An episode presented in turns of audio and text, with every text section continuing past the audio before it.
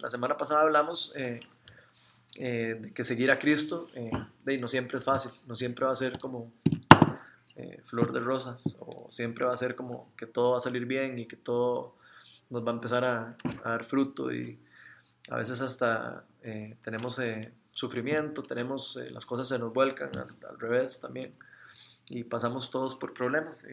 yo creo que casi todos los que estamos aquí eh, hemos pasado por problemas o estamos pasando por problemas, entonces como que es como muy, eh, es como muy fácil de entender el tema, pero hablamos de que a veces eh, recibimos rechazo, hablamos de que a veces podemos ser, eh, recibir persecución por seguir a Cristo, hablamos de que a pesar de todas esas cosas, de la palabra de Dios y Pedro nos está nos exhortando para que seamos fieles, para que sigamos el, el llamado, para que eh, nos acordemos del caso de Cristo, como Cristo eh, pasó todos los sufrimientos que pasó por nosotros. Eh, y si, si, Cristo hubiera cedido entre la tentación, digamos, de, de, salirse del camino, de lo que Dios lo estaba llamando, estaríamos todos destinados a la muerte. Entonces, como que Pedro nos, nos llama a que, a que sigamos ese ejemplo, o sea, que sigamos el ejemplo de Cristo, que Cristo fue como un ejemplo para nosotros y que nos, nos llama a, seguir su ejemplo. Entonces, eh, básicamente eso fue lo que hablamos la semana pasada. Eh, vimos eh, la importancia acerca en sufrimientos, la importancia, Pedro decía, como no poner la mirada en los, tanto en, las cosas, sino poner la mirada en, en la recompensa. Él nos viene diciendo como que sí, están sufriendo y todo, pero lo que ustedes van a experimentar después, lo que, para lo que Dios los ha llamado, es algo de, que de verdad no se compara con ningún, ninguno de los sufrimientos que usted pueda estar pasando. Entonces eh, nos recordaba como de poner la mirada, no tanto en las circunstancias que nosotros vivimos, sino más en, como en la promesa eh, y más en, la, en, lo que Dios tiene para nosotros después. Eh, hablamos, bueno, eso fue lo que estuvimos hablando. Hoy, vamos, hoy el, el tema cambia radicalmente porque vamos en orden y, hoy toco un tema un poco complicado. Siempre, siempre que salen temillas así complicados es un poco complicado pero vamos a entrarle hoy. Eh, hoy el, tema principalmente nos va a enseñar eh, Pedro acerca de los liderazgos, digamos, los liderazgos, eh, la importancia del liderazgo, la importancia de, de, tener un, un, cuerpo, un cuerpo sano, por decirlo de alguna manera, tener una, una, una iglesia sana, tener liderazgo sano, cómo los líderes son de alguna manera como de ejemplos a seguir en una, en una comunidad. Y ese es el tema que va a estar tocando Pedro ahora, que empecemos a leerlo. Entonces, eh, yo creo que muchos de nosotros, de alguna, de todos hemos como servido en algún ministerio en alguna vez. Yo creo que todos los que estamos aquí hemos servido eh, de una u otra forma en alguna, en alguna iglesia, en algún grupo de Biblia, en, en alguna, en alguna cosa hemos eh, participado. Y, y, creo que es importante para, de conocer lo que la palabra de Dios dice acerca de las personas que lideran, las personas que, que tienen a cargo, personas espiritualmente abajo de ellos. Entonces eh, vamos a estar hablando sobre eso.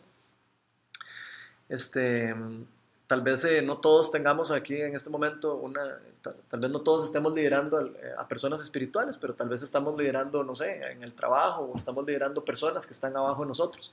Entonces yo diría que esto también puede aplicar o nos puede ayudar a, también recordarnos que no solo en la iglesia, sino fuera de la iglesia, y también nosotros tenemos que, que ser como ejemplos ¿verdad? y ser portadores del, del, Espíritu Santo. Entonces creo que esto nos aplica no solo para los líderes de la iglesia, obviamente Pedro lo está enfocando en eso y vamos a estar muy enfocados en eso, pero, pero también nos sirve para los trabajos donde estamos y nosotros tenemos gente que manejamos abajo. Creo que todo esto aplica para eso mismo. Entonces, eh, este capítulo vamos, vamos a estar enfocados en eso, eh, prácticamente es como dirigido a personas que tienen personas a cargo. Eh, primera Pedro 5, del 1 al 4, vamos a estar, vamos a ver quién lo quiere leer. A los ancianos, bueno, exhortación a los ancianos y a los jóvenes. Mm. A los ancianos que están entre ustedes, yo que soy anciano como ellos, testigos de los sufrimientos de Cristo y partícipe con ellos de la gloria que se ha de revelar, les ruego esto Cuiden como pastores el rebaño de Dios que está a su cargo, no por obligación ni por ambición de dinero, sino con afán de servir como Dios quiere. No sean tiranos, como los que están a su cuidado, sino sean ejemplos para el rebaño. Hasta ahí nomás. Sí. No sean tiranos con los que están a su cuidado. Ok. Y sí, hasta ahí. Eh, hasta el 4, puedes terminar el 4. Ok. Así, cuando aparezca el Pastor Supremo, ustedes recibirán las inmarcesible corona de gloria. Así mismo. Hasta ahí, hasta ahí. ¿Qué será inmarcesible? Inmarcesible. inmarcesible. Voy a ir a Esa palabra hasta hoy escucho. Sí, yo Sí, también. sí, podemos leerlo en otra versión, si quieren. Pero ¿Qué inmarcesible probablemente debe ser como... ¿Qué dice casi la otra como- versión? Muy. Dice lo mismo la tuya. ¿Qué, qué es otra versión? ¿Vos tenés alguna otra versión? Hola. ¿Cómo estás, Mabren? Una corona que jamás se marchitará. Sí, yo diría que es algo como, sí, como algo que no se acaba, algo que no se... Ah, como inmarchitable. Ajá, Inaccesible. Ok. Es que, vamos a ver, como vamos a estar enfocados en eso. Después, después Pedro sigue hablándole a los jóvenes y después a todo el mundo, pero hoy vamos a estar hablándole de lo que nos está hablando a los, a los líderes, digamos. ¿Quiénes, quiénes de ustedes, eh, eh, quiénes creen ustedes que, que son estos ancianos a los que Pedro les está hablando? Porque Pedro está hablándole a los ancianos, ¿verdad? A los ancianos. Ok, ¿a quiénes creen ustedes que, que Pedro les está hablando en este capítulo? ¿Qué se referirá a él con ancianos? Los que tienen más tiempo en la iglesia. Ujú. Ok, Como los líderes de la iglesia, ¿no? Sí, o sea, un poco de ambos, a los líderes y a los que tienen más tiempo. Sí, está bien. ¿Qué otras personas creen? Ok, ¿o cuáles personas creen, digamos en un ejemplo, una iglesia? ¿Quiénes creen ustedes que podrían llamarse los ancianos? Los que dirigen la iglesia un poco. Ok. Sea, los, Los que toman decisiones. Los que toman decisiones, los que están dirigiendo, los que tienen a cargo gente específicamente, porque después se le habla a los, a los otros, ahí viene hablando después más adelante, pero él a él, es, estos versículos está hablándoselo como a los, a los que dirigen, a los que están dirigiendo, a los que están, eh, de los que toman decisiones de, de- de- que van a afectar espiritualmente a los que tienen abajo. Entonces, para que entendamos, ¿verdad? Porque obviamente hay que entender a quién le está hablando y qué, y qué es lo que está tratando de decir para poder eh, de, agarrar lo que nos sirve a nosotros, ¿verdad? Personas que lideran espiritualmente o que enseñan la palabra de Dios. Eh, en la Biblia, eh, la palabra ancianos también a veces la usan como obispos o diáconos. O sea, la, la Biblia lo menciona ahí como a, a veces Pedro o Pablo le habla a los diáconos. Sea, cuando le escribe a Timoteo, por ejemplo, a los, a los obispos eh, deberían de ser así, los diáconos deberían de ser así. O sea, eh, es más o menos como, el- como una forma, una estructura que había en la iglesia primitiva principalmente. ¿ok? Pero básicamente son los líderes, es lo mismo, los ancianos. ¿ok? Entonces, ¿cuáles creen ustedes que deberían de ser las cualidades de, la- de- de esos ancianos? ¿Qué, qué se imaginan ustedes? ¿Cómo, ¿Cómo deberían de ser las cualidades de esas personas? Según lo que Pedro ahí empieza a decir. Y lo que vimos la semana la vez pasada de los dones del Espíritu Santo. Ujú, Tienen que tener mucho amor, ok. paciencia, escuchar. no sé. como personas o líderes que quieren cuidar a las personas que tienen a cargo. Ujú. Y, como dice ahí, ser de- y no, sin ningún interés como del mundo, De por medio. sino Ok. con un cuidado especial.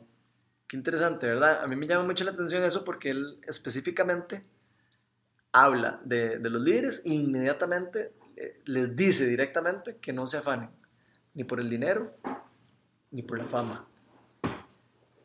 ¿Verdad? O sea, lo- lo- casi que es lo primero que, le, que, que- que tira él, ¿verdad? Entonces, ¿por qué creen que esas cualidades deberían de...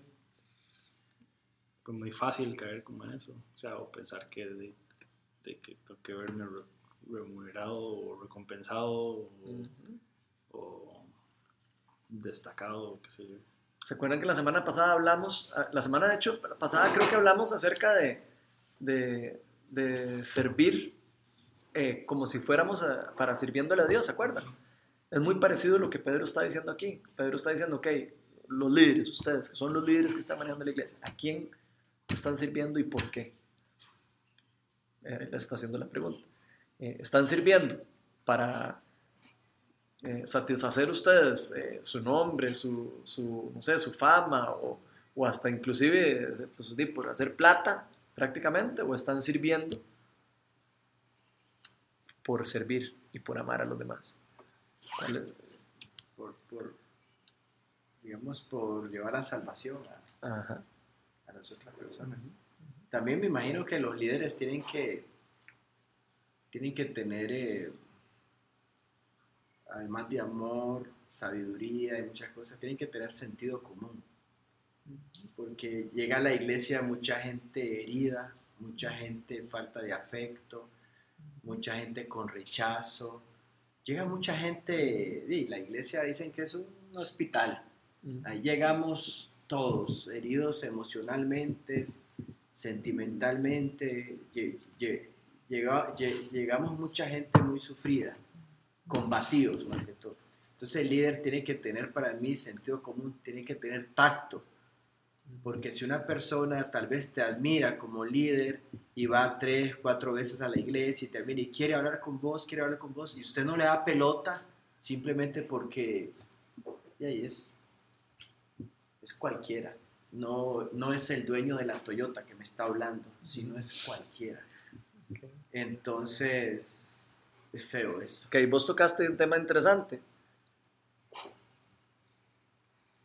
Por ejemplo, de- hab- ¿debería haber alguna diferencia entre el trato de, de un líder hacia una persona por su estado económico? No debería, pero existe. O sea, es que Lee tocó un tema ahí como interesante, porque de hecho, de hecho es probablemente de lo que está hablando Pablo, Pedro aquí, ¿verdad?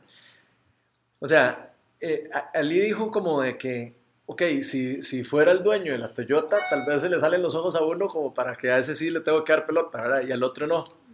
Eh, ¿Será eso una buena actitud dentro de, dentro de una iglesia? Es una mala actitud, Por supuesto. pero sucede. Ok. ok. Y ahorita sucede. ¿Qué es lo que, por qué nosotros estamos haciendo lo que estamos haciendo? O sea, ¿por qué nos estamos, no sé, por qué, no, por qué queremos hacer comunidad? ¿Por qué queremos eh, enseñar la palabra de Dios? ¿Cuáles son los motivos que hay detrás de eso, verdad? O sea, la, la importancia es por qué estamos nosotros haciendo lo que estamos haciendo. ¿Lo estamos haciendo por dinero? ¿Lo estamos haciendo por, Fama. por fama? Por Eh, por decir, uy, qué galleta lima, no sé qué.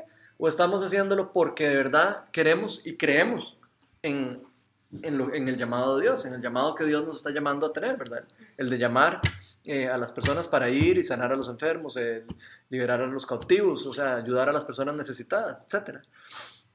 Vea, cuando hablo de estas cualidades, me llama mucho la atención un, un versículo que hay en Tito. Entonces, abramos Tito, capítulo 1. Sí, Tito, es uno de los últimos libros de la Biblia.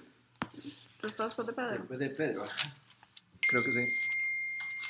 No, creo que está No, antes. es- antes. Sí. antes de donde estaba, ok. Tres libros, cuatro libros. Hebreos. Es chiquitillo, es como Ahora de que tres estaba capítulos. hablando de eso me acordé. Yo ¿Tito estuve escuchando. Tito, capítulo 1, del, del 6 al 10, vamos a leer. No sé, iba escuchando algo en el radio y no sé qué era lo que estaban pidiendo o algo estaban hablando de, de los diezmos y, y el pastor decía que, que él no...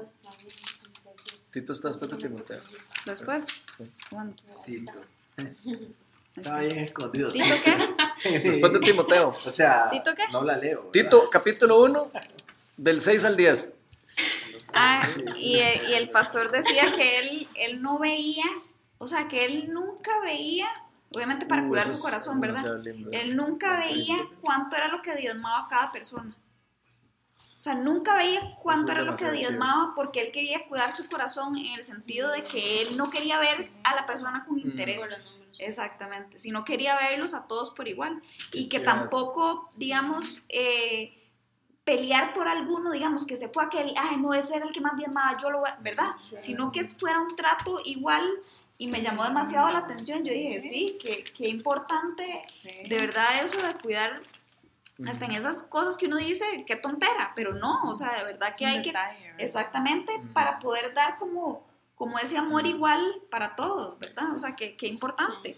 A mí me parece que eso es un valor a rescatar. Un valor a rescatar eso, de que el pastor no debería saber cuánto diezman Sí. las personas. Me parece que es un tema chivísimo para una iglesia, por ejemplo. Parece Sí, que debería lo- ser otra persona totalmente no. diferente la que, la Sí, que lo maneje el no, teatro. que O sea, tal vez la plata total que Puede sí pueda saber, pero que no sepa cuánto da cada persona que me parece un humano, tema muy interesante. Exacto, sí, porque Sí. dice- Eso sí es está chido. Qué buena Sí, idea. muy humano en el sentido de que sí, de como decís vos, o sea, dice aquel da tanto o aquel puede dar tanto, y no, Mm. ¿verdad? O sea, Sí, para no medir por, por, la- por la parte económica Sí. totalmente, estar Ahí totalmente está el libre. pobre madre de la Toyota que vino. Ya se va a convertir. O sea, porque eso te puede llevar a la ambición, ¿verdad? Que es lo que- claro, Muy buena claro. gente. Bueno, ¿quién quiere leer Tito? Del 6 al 10. Aquí Tito nos habla, sí, capítulo 1 del 6 al 10. Él, él es- nos va a explicar más o menos de cómo debería ser un anciano. Ok, dice, el anciano debe ser intachable, esposo de una sola mujer. Sus hijos deben ser creyentes, libres de sospecha de libertinaje o de desobediencia. El obispo, ¿hasta cuál me dijiste? Hasta el 10. Ok. El obispo tiene a su cargo la obra de Dios y por lo tanto debe ser intachable, no arrogante, ni iracundo, ni borracho, ni violento, ni codicioso de ganancias malavidas. Al contrario, debe ser hospitalario, amigo del bien, sensato, justo, santo y disciplinado. Debe apegarse a la palabra fiel según la enseñanza que recibió, de modo que también pueda exhortar a otros con la sana doctrina y refutar a los que se. Y es que hay muchos rebeldes, charlatanes y engañadores, especialmente los partidarios de la, Seguilo, seguilo, de 11. la circuncisión. A esos hay que taparles la boca, ya que están arruinando familias enteras al enseñar lo que no se debe y lo hacen para obtener ganancias malavidas. Ok, vean que esto es un tema que ya estaba pasando en la iglesia primitiva. O sea, esto no es algo nuevo, eso ya pasaba. Habían personas que no estaban eh, siendo buenos líderes. Habían personas que estaban eh, desviándose de los caminos de Dios. Sacerdote, les digo. Sacerdotes, obispos y eh, líderes, etc. decirlo porque ya no menciona, Ujú. bueno, es que es Antiguo Testamento, perdón, me Ujú. mete en otro tema, no menciona a los levitas. O sea, ahora menciona ya después de Cristo a otros, a los Sí, sacerdotes. obviamente. Él, es- él se está refiriendo especial, eh, él dice cuando dice, creo que él habla de los partidarios de la circuncisión, se refiere a los que a los fariseos, digamos, a los que, que habían algunos fariseillos ahí, digamos, me- metidos dentro de la iglesia. Entonces, que se jugaban de que se sabían mucho y de esas cosas, pero estaban, estaban diversificando el evangelio y estaban llevando gente por diferentes eh, caminos, digamos. No estaban siguiendo el evangelio, el evangelio de Cristo. Y Pedro y Pablo eh, reprendían mucho a- acerca de eso. Entonces, eh, bueno, interesante, aquí a mí me llama mucho la atención, no sé ustedes, pero a mí me llama la atención, primero de que aquí dice que el líder debe apegarse a la palabra fiel, según la enseñanza que recibió, de modo que también pueda exhortar a otros con la sana doctrina y refutar a los que se oponen. ¿Por qué, ¿Por qué creen que eso es importante? Para un líder. Que la sana doctrina. No fiel. Sí, por varias cosas. No, el apegarse a la palabra fiel según la enseñanza que recibió y, o sea, el, el ser una persona que cumple, o sea, que por lo menos trata de cumplir la ley, o sea, que está como tratando siempre de estar dentro de la ley, digamos. ¿Por qué creen que es importante eso? Sí, yo creo que ahora lo iba a decir que, digamos, que el líder tiene, digamos, la función de ser ejemplo, o sea, para, tiene que practicar lo que está enseñando, porque si no, nosotros quedamos, o sea, ¿cómo lo van a querer hacer si el propio líder no lo hace? Y segundo, que al final el líder es un representante, entonces, como tal, es el, el respeto que, que los seguidores puedan tener por el, por digamos, en este caso Jesucristo, si yo lo represento bien, o sea, ¿me entiendes? Yo, yo al final soy, digamos, un mediador, entonces yo soy un representante de, de Jesucristo. Si yo soy fiel a las enseñanzas de Él, yo voy a lograr que otros lo respeten y lo puedan ver. Y si yo no lo soy, más bien puedo ser un obstáculo para, Para que que otros otros- digan, como no, Jesucristo nada que ver. Si esa gente dice que lo sigue y en realidad no. Ok, entonces como que hay algo relacionado con la autoridad Ujú. en eso, ¿verdad? O sea, el líder tiene una autoridad, pero esa autoridad tiene que ir de la mano con, con, con su fidelidad, digamos. O sea, uno, si un líder no es fiel a la palabra y no, y no hace, digamos, no trata por lo menos desde, de, de, digamos, de, de dejar que el Espíritu Santo lo guíe y que sea una persona que esté siempre en constante renovación, en constante arrepentimiento y todo, ¿cómo le va a decir a otra persona que haga eso? O sea, ¿cómo, Sí, ¿cómo- cómo, cómo, cómo va a decirle yo a una persona, mira, deja de pecar y mira, deja de hacer esto y mira, no hagas esto porque eso es malo si yo lo estoy haciendo? Eso es como, eso es como si, no sé, como si uno papá le estuviera diciendo a un chiquito que no puede fumar y esté fum- y di- diciéndolo fumando, uno. O que, o que uno sea, que tome mucho licor y le diga a los chiquitos que no toman licor. O sea, es como eh, casi que ilógico. sí. Entonces, eh, la el ejemplo tiene, es importantísimo, el ejemplo, el vivir la palabra en- y, y vivir el, el evangelio es importantísimo para tener autoridad. Si no, si yo no lo vivo. De, yo no voy a tener autoridad ante las personas porque simplemente, sencillamente van a decir, "Di, no, esta persona ni siquiera es convertida, o sea, ni siquiera es, eh, no, esta persona ni siquiera ha sido transformada por el Espíritu Santo y me está llamando y obligándome a hacer algo que, que ni siquiera él hace. Ahora, ¿qué piensan de, de, de si tiene que ser perfecto o no? ¿Será que entonces tiene que ser perfecto el líder? No, No, creo que no. para nada. Ok. ¿Qué piensan de eso? Tiene- me imagino que va a cometer errores. eh, no puede ser perfecto, porque ahí entraríamos en problemas. Si, si yo empiezo a ver a una persona que no es que él es perfecto, estoy empezando a confiar en el hombre, en él, pero siento también que, que no, que, que como humano tiene sus defectos, tiene sus, sus, sus tentaciones, sus emociones, tiene todo, ¿verdad? Como persona humana. Y entonces eh, eh, el, el verdadero líder creo que cuando comete errores los reconoce delante de la iglesia y que está fallando en tal cosa y pide oración por él y cosas así. Yo creo que ese es un buen líder. Ok, ven qué interesante. Los líderes entonces de alguna manera de, ahí, son también personas imperfectas, ¿cierto? Sí. Pero son personas que van a estar buscando el arrepentimiento y el estar en, en relación con Dios. Sí, Ok. porque mm, eh, es cabal lo que hablamos la semana pasada, ¿verdad? Y, cuando de- hablamos con Hans y todo, ya que va a el tiempo recorrido y, y cómo pensás que se puede hacer una buena iglesia, ¿verdad? Y él decía, un líder que, que, que no se la crea a toda, ¿verdad? Y que es sea humilde y, y rinda cuentas, uno. Dos, eh, siento que a veces es mm, un poco, bueno, las personas como que, que están debajo de un, de un liderazgo que si quieren que el líder sea perfecto. ¿Quién te juzga? ¿Mm? Te juzgan los que están debajo de ti en vez de apoyarte. Bueno, porque quieren la figura de No, sí, correcto, pero ya eso ¿Verdad? está malo, ya que Sí, eso tienes, está que, mal. tienes que decir, ¿Verdad? eh, voy a tener un tiempo, yo he estado en iglesias donde voy a tener un tiempo, voy a, no a descansar de un tiempo porque tengo esta situación, esta y esto y todo el mundo, ok, perfecto, vamos a estar orando por eso. Sí. Y Ok, pero ve persona qué interesante que vos acabas de decir una cosa clave.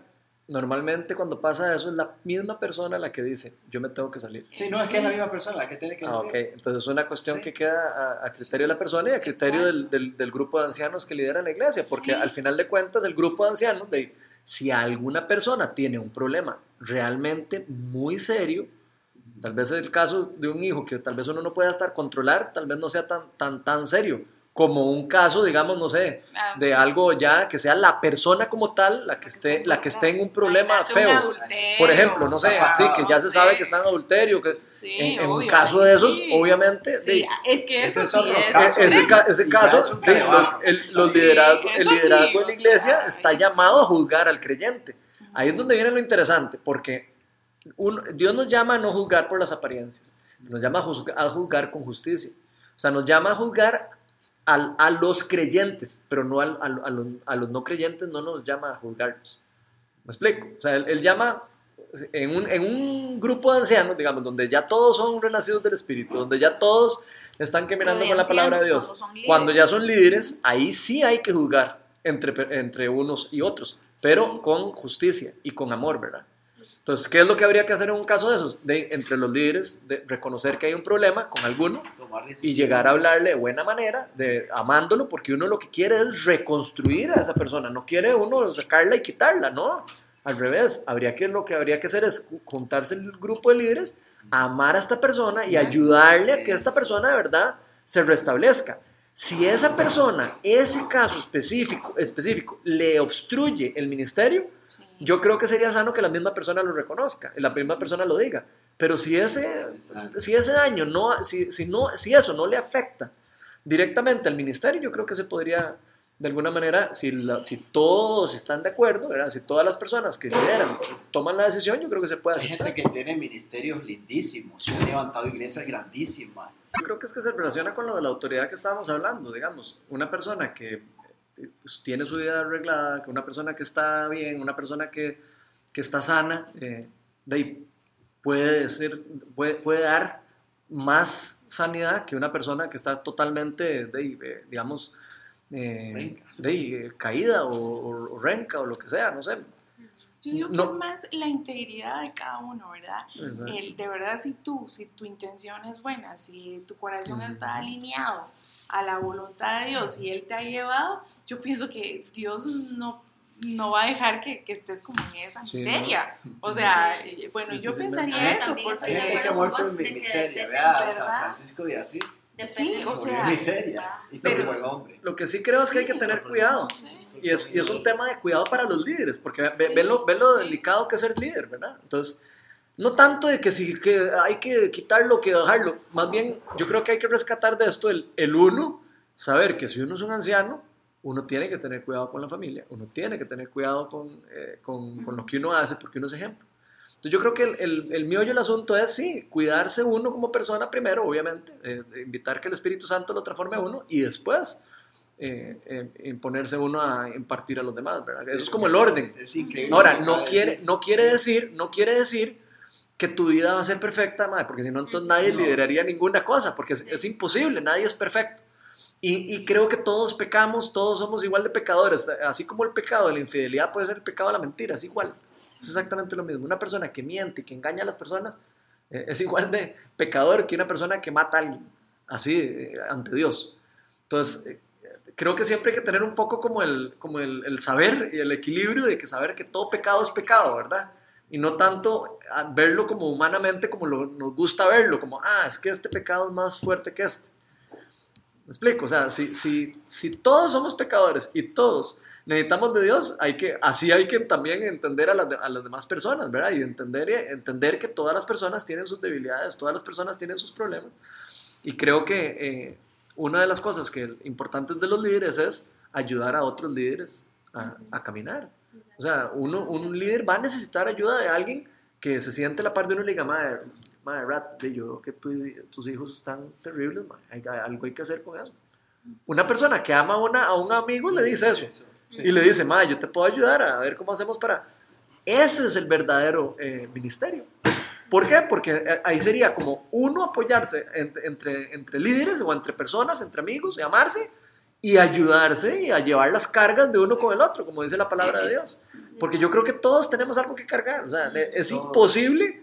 La persona que crea que es un líder y que no tiene pecado y que no es mentiroso y que no es... días Nah, eso, eso no existe, o sea, eso es, es casi que una falacia, eh, realmente. Ahora, no quiere decir que una persona no pueda buscar arrepentimiento, no quiere decir que no pueda existir un líder que de verdad se arrepiente de sus errores. Sí, eso sí pasa, pero lo interesante sería eh, que uno sabiendo lo que dice la palabra de Dios, que los líderes son ejemplo, todo, vivir, si uno es líder, vivir en esa actitud de arrepentimiento, en esa actitud de, de no dejarme las cosas guardadas eh, de mis pecados, sino hablar con otra persona, con algún, ojalá otro líder, ¿verdad? Al que yo le pueda decir, mira, estoy fallando en esto, tengo este problema, antes de que se convierta en un problema más serio, ¿verdad? Creo que es algo muy sano del ministerio.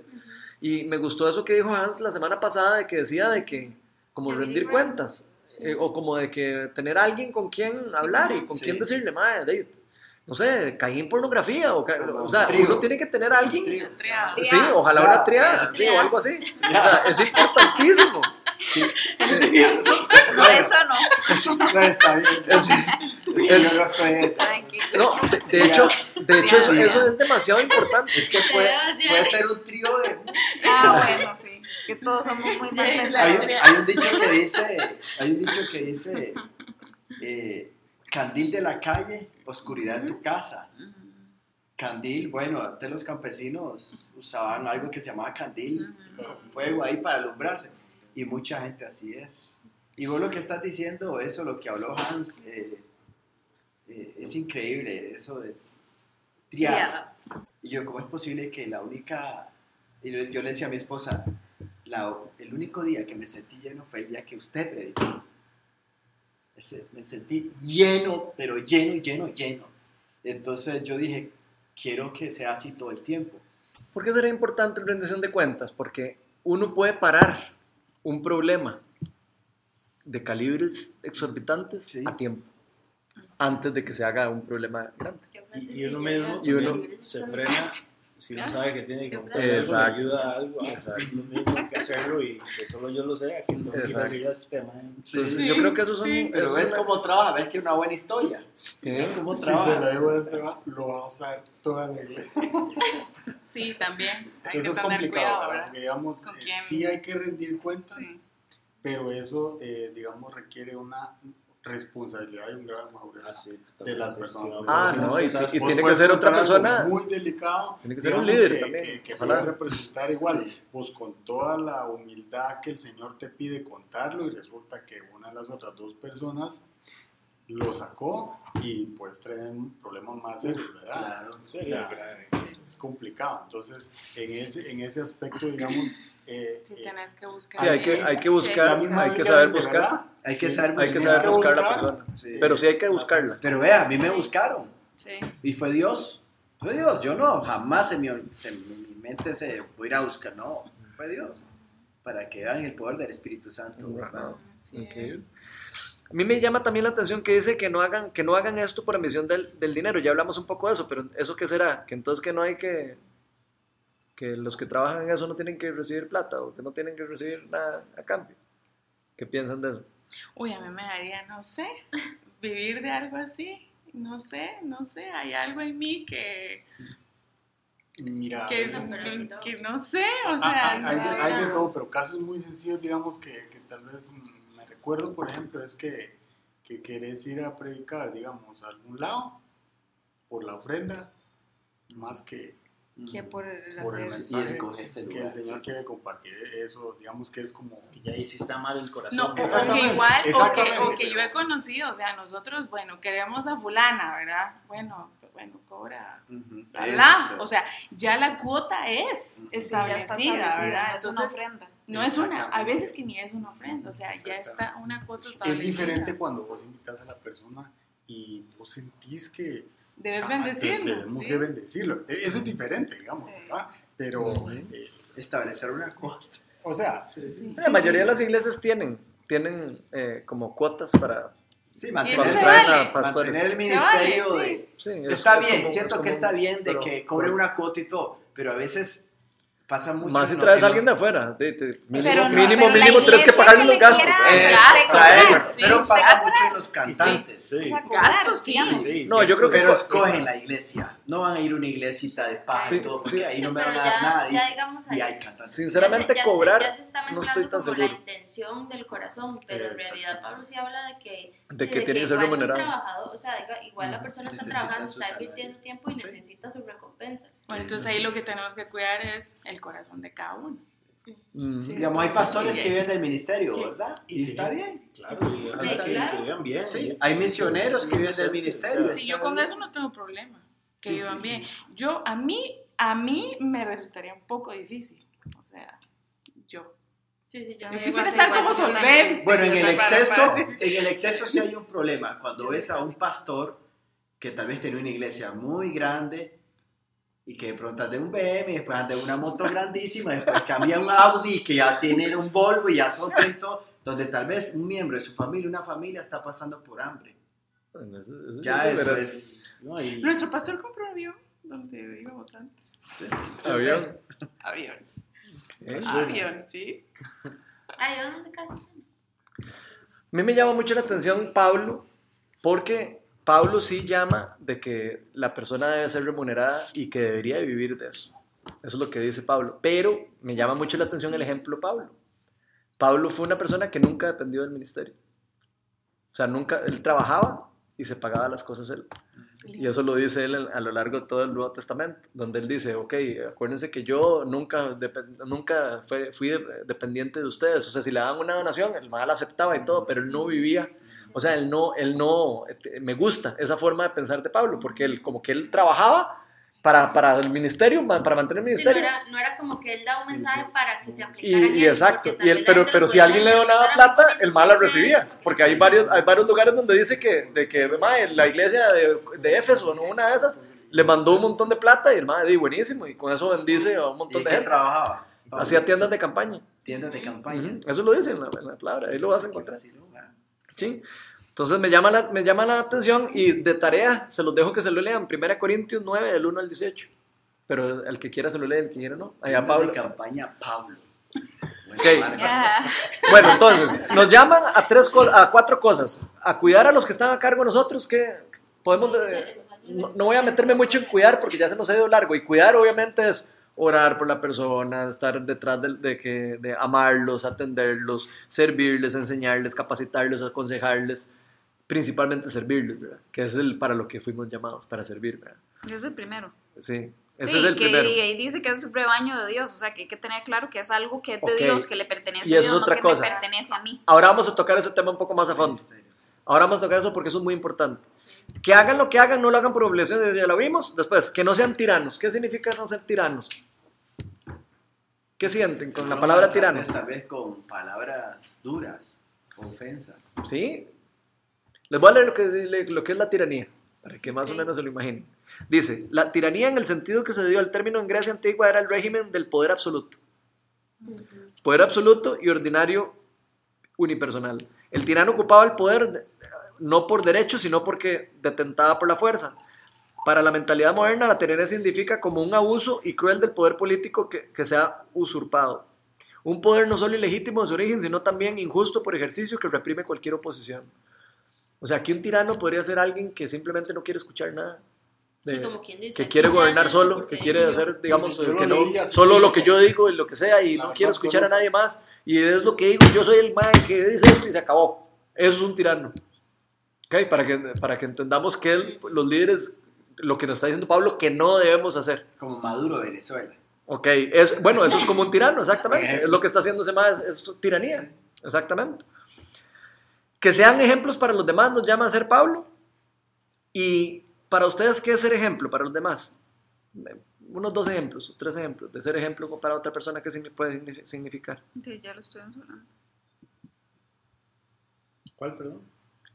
De ser ejemplo para los demás. Que tengamos como actitudes y reacciones que los demás puedan copiar sin temor, porque saben que es una reacción que da de acuerdo a Dios. Qué interesante. Pablo decía, "Imi- imítenme. Imíteme, ajá. Y la pregunta entonces que yo me hago siendo uno un líder, ¿de verdad uno está Pablo, queriendo, uno está queriendo que todos los amigos de uno lo imiten a uno? O uno diría, ay, no, yo no, no me gustaría que me imiten a mí. Y ya que chiva, pero también Es una buena pregunta. también la dicen sean humildes, ¿verdad? Y sean humildes. Y no tiene nada que ver una con la otra. Sí, correcto. Es que puede, ser imítenme. contraproducente Ah. más bien. Ok, qué chiva, ¿verdad? Sí, qué vacilón, es cierto. O sea, pero a veces uno confiende la, la Sí. porque no, yo no soy... Yo no, No, no, no, la humildad es no darse más a uno de lo que uno es. O sea, no creerse más de lo que soy. Pero, Ni pero ni, menos. ni menos tampoco. O sea, si, si- él sabía quién era él. Y por eso es que él dice, imiten. Si, no, si él no supiera que él es una persona íntegra, que es una persona que, que cree... Sí, que chiva Nivel- que- "Man, Como bueno. decir, con tal convicción que está seguro de que Ahí, ahí Sí, o sea, que que chiva- que chiva ser-. Qué chido ser un líder que uno diga, que uno pueda decirle a otra persona, man, usted debería ser como yo. O sea, debería ser lo que hago yo, man. Qué chido, ¿verdad? O sea, pero sin, sin ser, sin ser, sin tener el ego arriba. O sea, podérselo decir de verdad así como, Sol man, qué chiva que, que, que, que, que, no- que me En, imite. nuestro- en nuestros tiempos. Me encantaría, man. Eso, eso se Poder decirle eso algún día a alguien con humildad. Sí, Qué chiva, ¿verdad? Es que me imagino también un líder, como decís vos, no es ser autoritario, sino que Mm, exacto. escucharla a ella, ok, ¿qué qué piensas? dijo sobre... Ajá. Por eso siento yo que va- Tal tema, escucharte Ajá. a vos y, y sacar de todo un poco y decir, bueno, veo que ustedes hicieron, los escuché hablar de esto, de eso, entonces lo que yo pienso hacer es esto, agarrando lo que usted dijo, me gusta lo que usted dijo, hagámoslo así. Y, y, y uno ve un liderazgo en esa persona. Y, automáticamente te van a seguir. Y es Sí. que, O sea, es como eso. te- se identifican contigo. Sí. No, que iba a decir que también es que es un concepto integral, o sea, desde cualquier perspectiva que se vea tiene que leerse el amor. Entonces, como Daisy, usted tiene que respetar y tiene que hacer todo porque desde el ángulo que usted lo vea tiene que ser una actitud que, que Ok. tenga el concepto y la esencia de la música. Entonces un líder tiene que sa- saber escuchar. Sí. Sí. Un mal líder no escucha. O sea, un mal líder, ah, sí, sí, sí, bla, bla, bla, no importa lo que diga. Y la gente lo, lo Tiene que escuchar quiere a la gente. que- Si la gente le está diciendo algo, es por algo que se lo están diciendo. Entonces hay que aprender a escuchar a los demás y ser humilde. Y es que eso, eso también se, aplica en, en, en lo secular. Y, y- Exacto. y a los que, digamos, a, a, a los que estamos en negocios o empresas y todo, eh, a veces una empresa es fracasada o una empresa es exitosa. Cuando una empresa es exitosa, eh, vos escuchás a tus empleados, los escuchás.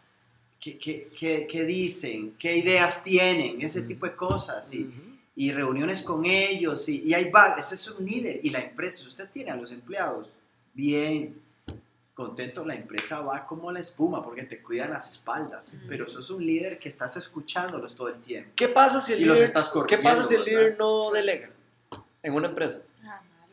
Estás listo, te volvés.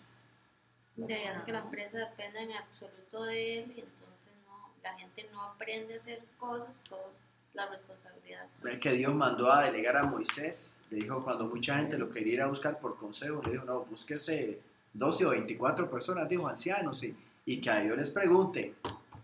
Ven qué interesante. Dios mandó a hacer Entonces eso. un buen líder sabe delegar y escuchar. sabe, sabe decir, ok, yo no puedo hacer todo, eh, eh, necesito ayuda. Un buen líder sabe, sabe escuchar lo que la otra persona le está diciendo.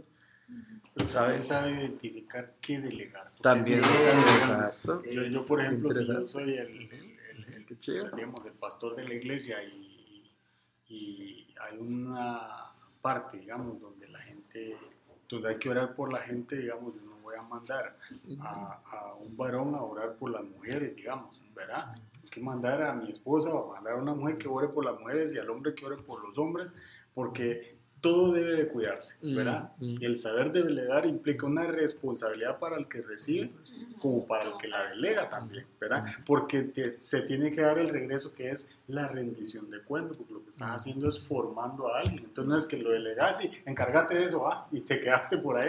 No, Tienes que darle coaching y sí. el hilo no se rompe, el hilo sigue, Eso. ¿verdad? Entonces eh, eso es importante porque tienes que cuidar el corazón de la persona, no lo estás soltando como tal, y menos en el, en el, en el ministerio, ¿verdad? No lo soltás, le soltás el hilo un poco porque necesitas que él ore por las personas y cuando él ora, él va a aprender y él va a formarse, y, pero lo vas acompañando en todo el camino. Entonces un buen líder acompaña Acompaña, sí. y enseña lo que sabe.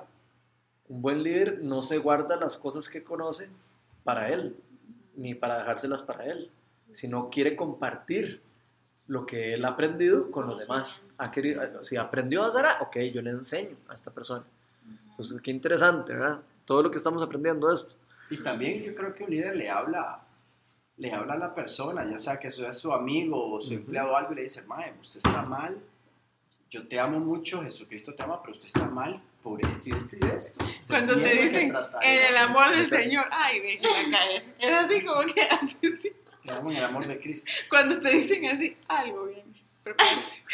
Sí, entonces, sí, cuando le dicen así a uno, porque, porque en realidad ya hay, eh, hay que decir, hay que confrontar, Sí, claro. confrontar. Entonces, La palabra de Dios, acuérdense que hemos venido hablando sobre sometimiento, sobre autoridad y un montón de cosas anteriormente. La palabra de Dios nos habla de sometimiento a los líderes. Pero, vean qué interesante lo que habla de eso, porque los líderes de alguna manera Dios los ha puesto. ¿Cierto? O sea, la palabra dice que todo, la- según estudiamos en Pedro hace unas semanas para atrás, vimos que toda autoridad es dada por Dios. ¿Ok? Entonces quiere decir que si eh, Dios pone a, una, a un líder ahí, de, de- de alguna manera las personas tienen que de, eh, someterse al liderazgo o, o eh, de, eh, a menos de que la persona estuviera sometiéndolos a ellos a hacer algo que vaya en contra de la palabra de Dios. Hablamos de cuándo no había que someterse, ¿cierto? Porque el peligro, uno no se puede someter a cualquier persona a cualquier cosa, ¿verdad? Hablábamos del ejemplo del esposo que se somete a la esposa, pero si el esposo le pega, por supuesto que ya, ya, ya se rompe el- el- la autoridad y se rompe todo lo que hace, lo que hace meter el, sometimiento, ¿verdad? O, lo que hace uno someterse a la persona, ¿verdad? Parecido pasa con los líderes, es muy parecido. Entonces, ve- vean lo que dice 1 Timoteo, dice, primera Timoteo, lo voy a hacer un poco rápido porque ya se nos acabó el tiempo y, y- y hay dos puntos muy importantes que no quiero que se nos vaya. Dice, primera Timoteo 5, 17 dice, los ancianos que dirigen bien los asuntos de la iglesia son dignos de doble honor, especialmente los que se dedican sus esfuerzos a la predicación a la enseñanza. Bueno, eso solo para que vean cómo Pablo le da como que el, ser líder no es algo fácil, es algo de como importante, es algo de doble cuidado, de doble honor, de- pero también de cuidado y responsabilidad, ¿verdad?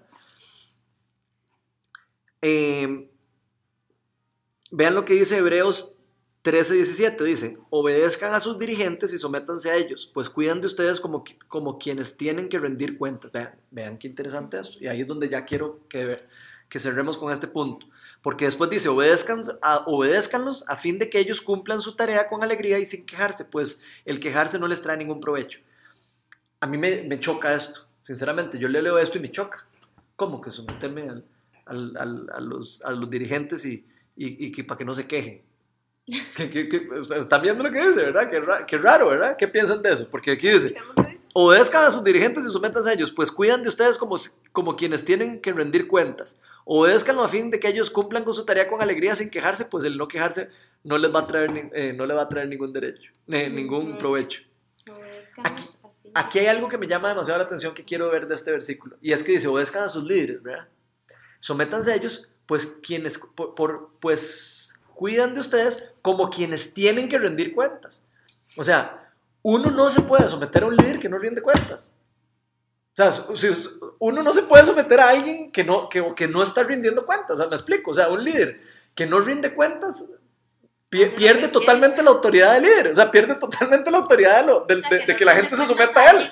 Porque ¿cómo me voy a someter yo si usted no me, si, si yo no, si usted no rinde cuentas? Me- ¿Están viendo lo interesante de esto? Porque a mí me, a mí me llama demasiado la atención. Hebreos Ah, Yo lo entendí como que la responsabilidad es grande Ajá. y tú tenés que rendir cuentas como Ajá, líder de exacto. tus ovejas. Por eso, pero tenés que rendirlas. Sí, o sea, tenés Ok. que estar como al cuidado para Ah, que ellos ok. estén bien. Mm. Igual tú das cuentas, rendís cuentas a Dios de ellos. Ajá. Sí, pero no solo a Dios, también a, la a- a- a los otros líderes. Y a, la- y a las Bueno, otras, sí, a las sí, personas a que tenés a la par. ¿sí? Renovar tu corazón hacia, Ahora. hacia la gente. Por eso es que hay que tener cuidado a quién, a quién, a- a- bajo quién me someto. ¿Cierto? O sea, de alguna manera hay que tener cuidado a quién me someto. Por eso la palabra dice, de Dios dice, no se casen entre personas desiguales. O sea, no se case con una persona que no es cristiana. ¿Por qué? Porque si se casa, se va a tener que someter a esa persona. Y usted se quiere someter a una persona que, que- que no está sometida a Cristo. Pregunta a una esposa. ¿Usted- a usted- ¿Una esposa le gustaría someterse a una persona que no tiene un esposo que esté sometido a Cristo primero? Ahí es donde viene la pregunta de los 10 millones, ¿verdad? Yo voy Entonces, desigual. Va, Es que ok, puede pero ser es que es lo mismo. Puede ser mejor portado el que no sigue a Cristo que el que sí lo sigue, ¿verdad? Porque también se da eso de que a veces eh, las señoras iban a la iglesia, sí, claro, pero es terrible, ¿verdad? Y el Señor es tranquilo, ay, la doña lo manda, entonces parece que es al revés, eh, él está Ok. sometido a él, Ok. entonces eso también se puede dar, o sea, Sí, también. eh, pero lo que vos decís, eh, digamos, eh, para mí es súper importante eh, y te- a veces no lo acompañamos de eso, pero el hecho de que te rodeas por lo que dice Pablo, ¿verdad? Es súper importante. No estar solo es muy clave, no solo por tu familia, ¿verdad? Sino por los otros líderes que formás y que te rinden y rendís cuentas, porque eso es lo que hace el equipo para el Señor. Y además porque es Porque entonces todos nos vamos acompañando, ¿verdad? Mm. Si vos tenés una necesidad, por decir algo, y es financiera, pero yo tengo y te ayudo. Entonces, si yo tengo una necesidad y miras que le pasó algo a mi hijo y vos tenés cómo ayudar, me ayudas. Entonces, así es como, ¿verdad? Nos vamos acompañando unos con otros y eso es lo que hace el camino, ¿verdad? Mucho, mucho más fácil de llevar, ¿verdad? Entonces, cada quien en su don, cada quien en su servicio, ¿verdad? Y nos vamos complementando. Eso es lo que hace, digamos, una forta, genera una fortaleza entre el, el conjunto de liderazgos que se puedan dar, ¿verdad? Entonces, no es solo el, el pastor como tal, ¿verdad? Porque eso es lo que pasa a veces, y entonces endiosamos solo a una persona y ahí se equivoca y se cayó todo. Mientras que cuando estamos, digamos, de esa forma acompañándonos, eh, eh, funciona mejor, ¿verdad? Y funciona mejor en todo, en los negocios, en todo lo que uno hace, funciona mejor si todos estamos eh, en el mismo sentir. Ok, en el mismo sentir, eh, ¿qué estamos haciendo todos? ¿Estamos sirviendo para qué? ¿Por qué, está, por qué estamos eh, liderando una iglesia? ¿Por qué estamos haciendo esto? ¿Por plata? ¿Por no sé qué? ¿Por fama? ¿O lo estamos haciendo porque amamos y queremos servir a los demás? Si todos tienen el mismo sentir, la cosa es totalmente diferente. Exacto. Pero Si hay es- algunos- es donde nace Si hay algunos que andan buscando solo las otras cosas, inmediatamente va a generar una división, va a generar un, un problema. ¿Por qué? Porque la persona va a estar remando para un lado y otros van a estar remando para otro. Exactamente, pero Entonces, por eso es cuando como interesante. nace algo dentro de un liderazgo, digamos, en conjunto, no se da porque yo quiero que se haga así, sino se da porque lo discutimos entre Ah, todos, lo consensuamos, lo fortalecemos en la palabra, lo sustentamos, ¿verdad? Y nos aseguramos que lo que se va a hacer ¿Es correcto? es correcto. O que, no me de o que yo no me estoy equivocando. y que tiene un o que yo no me estoy dejando bíblico. llevar por una emoción mía. Puede ser que yo diga, qué chiva de hacer esto. Y, y- y- y no, pero si tengo personas en la par que me dicen, no saben toque, mae, Sí, sí, relájate Eh, un cacho, suave. sí, o sea. Eh, oremos que esta vara vas bien primero para ver o qué sea, es lo que- te ¿Cuál- cuál es el. Es diferente, ¿verdad? ¿Qué queremos hacer? Exacto. Sí. Ok. ¿A quién queremos agradar? Ah, vos tocaste un tema interesantísimo aquí de esto, y es que ven que lo importante que es esto, ¿verdad? El tema de esto, del liderazgo, parece mentira, pero es más importante lo que uno cree. Vos hablaste de que eso es como una empresa, y sí, es parecido a una empresa, es parecido a una empresa. Una iglesia podría ser parecida a una empresa, pero ¿cuál es la diferencia principal? ¿Cuál creen que es la diferencia principal?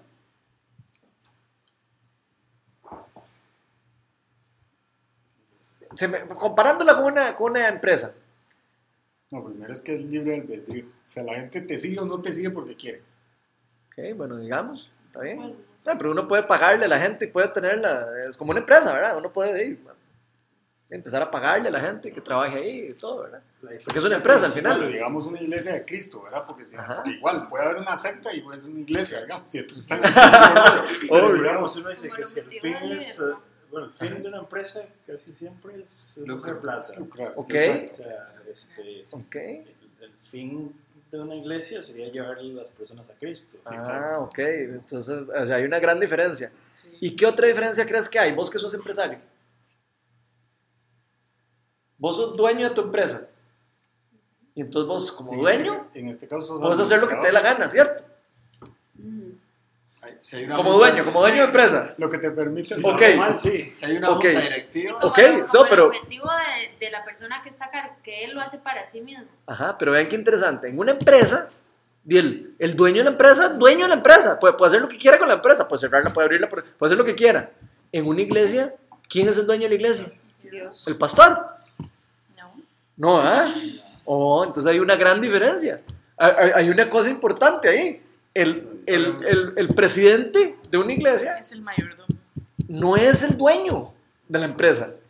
Y eso sí es una cosa demasiado importante, demasiado importante. Sos un mayor. Cuando, cuando una persona cree que es dueña de una iglesia, es un problema serio. ¿Por qué? Porque hace lo que le da la gana con su iglesia. Y tiene poder para hacer lo que le da la gana. Y si la gente le dio poder para que le haga lo que le da la gana, también más que hace lo que le da la gana. y más cuando delegan a las Ok. generaciones que vienen y van Ok. delegando. Entonces ven qué interesante. O sea, estamos hablando de, de que entonces la iglesia es parecida, pero es diferente. ¿Por qué? Porque lo- el pastor de una iglesia no es el dueño de la iglesia.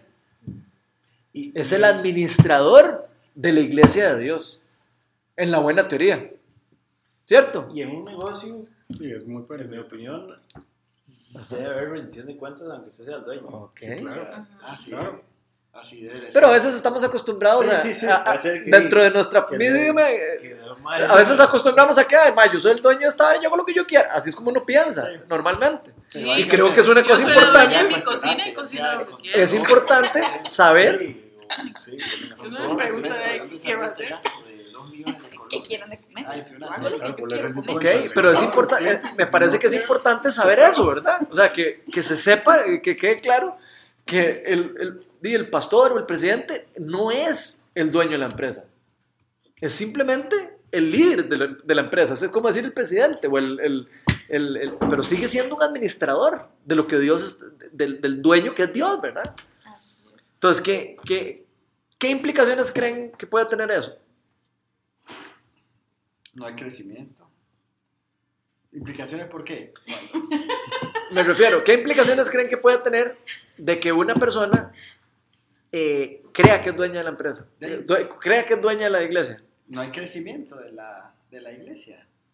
O sea, se ¿Y por estanca. qué? Si póngale que el más sea bien astuto y, y podría tener crecimiento la iglesia.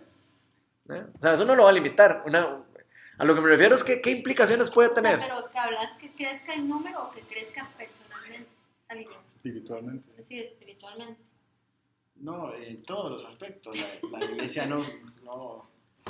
La gente se da cuenta, la gente que no es tonta se da cuenta. Este man es un. ay, se va para otro lado.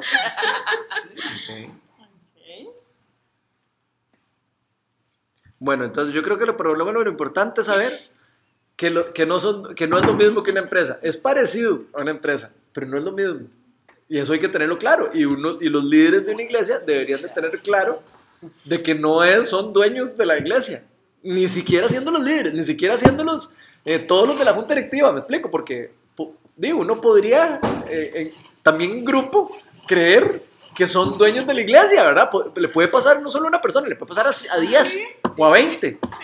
Entonces, Sí. eso es importante, recordarse contra la palabra de Dios quién es el dueño de la iglesia y, y, y, y por qué yo estoy ahí, Sí, para qué estoy ahí ¿Y a quién le estoy sirviendo? y a quién le estoy sirviendo. Exacto. ¿Le estoy sirviendo al dinero a, a él o le estoy sirviendo a Dios? Ahí se tiene que reflejar como el objetivo del liderazgo, porque digamos, si yo realmente soy líder y lo que quiero es, digamos, tengo una responsabilidad con Dios de que quiero que la gente se acerque, lo conozca y que lo siga, digamos, compartiendo, pero que la gente sea cada vez como Él, entonces como es, eso lo voy a reflejar, pero si yo no, no soy un líder, digamos, que tengo esa visión, entonces de ahí la gente podrá sentirse muy cómoda, podrá desarrollar cosas y hasta hacer actividades y generar esto y el otro, pero no estoy logrando que se vinculen con Dios, me explico, o sea, solo como a un nivel horizontal. Qué interesante eso.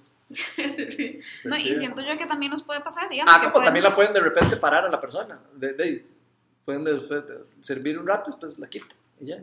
Así. Puede pasar Pero también puede ser que nos pase que Sí, tengamos en muy claro la visión, digamos, de que a qué le estamos sirviendo, que, que ajá, que ajá y que ajá, pero que puede ser que durante el proceso también haya una desconexión porque. Por supuesto. exactamente porque empezamos a fijar primero las metas, digamos, que, que después ya la relación y para lo que estamos, o sea, y lo que estamos Me haciendo. parece Yo súper valioso exactamente eso, porque a veces con pasa eso. que entonces Ahora, hay un sí. esfuerzo demasiado grande en alcanzar eso, porque ya eso era lo que habíamos proyectado, pero ¿y si no era lo que Dios quería? Sí, Y todos los esfuerzos y toda la comunidad está en función de alcanzar ¿Y eso. cómo Sí, sabemos que es lo que Dios no quería? ¿verdad? Eso es también Por Es eso es que- hay que que sí, rodearse hay de gente que esté llena del Espíritu. Santo. Sí, o sea, que la oración de uno sea nunca eh, es dejar de soñar por lo que te uniste a, a esto, ¿verdad? A- que, que de verdad uno tenga como los pies ahí sí que bien sobre la tierra y Sí, ¿no? Y la rendición cuidar de la, cuentas, y la obviamente que la relación, la gente que esté. de cuentas, ajá, sí, sí. Y la es- gente que esté a la par de uno, ¿verdad? Que, porque que- yo me imagino que no es ser fácil, o no, sea, no va a ser fácil. eh, eh, es, yo, es que de verdad yo pienso que no es fácil, No, porque jamás. es así como que, bueno, eh, resulta que hoy, o sea, todo, eh, Dios nos está usando un montón, y ¿verdad? Porque tenemos una buena eh, actitud, ¿verdad? Estamos siendo obedientes a Dios y todo.